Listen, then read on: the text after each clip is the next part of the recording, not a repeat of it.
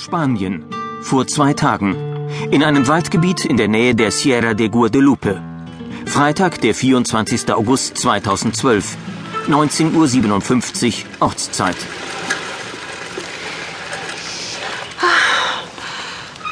Oh, ich bin völlig geschafft.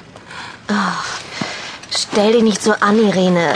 Wir wollten doch schon immer mal dem Marienwallfahrtsort Guadalupe einen Besuch abstatten. Und mal ehrlich, ein bisschen Radfahren hat noch keinen geschadet. Ein bisschen? Francesca, wir sind bereits seit vier Stunden unterwegs.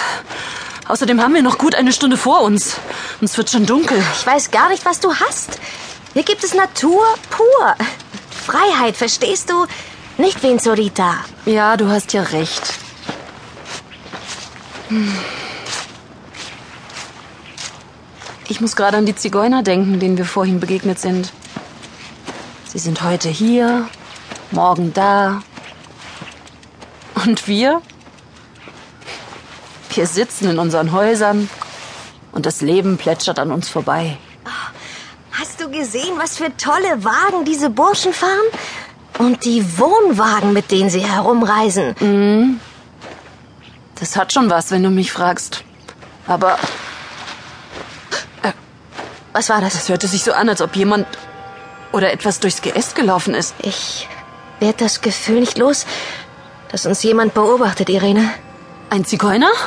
Das werden wir gleich erfahren. Warte hier. Was hast du vor?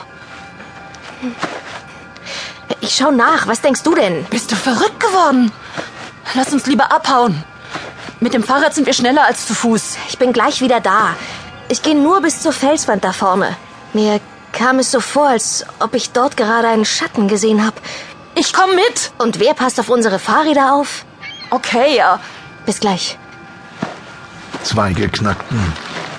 Ein Tier huschte in der Düsternis davon, als Francesca das Dickicht durchschritt. Sie betrat einen steinigen Weg, der steil nach oben führte. Der Schatten einer vorspringenden Felswand lag über ihr, berührte ihren Kopf und ihre Schultern wie eine große überdimensionale Hand. Und dann sah sie wirklich eine Hand. Francesca? Francesca! Francesca! Francesca!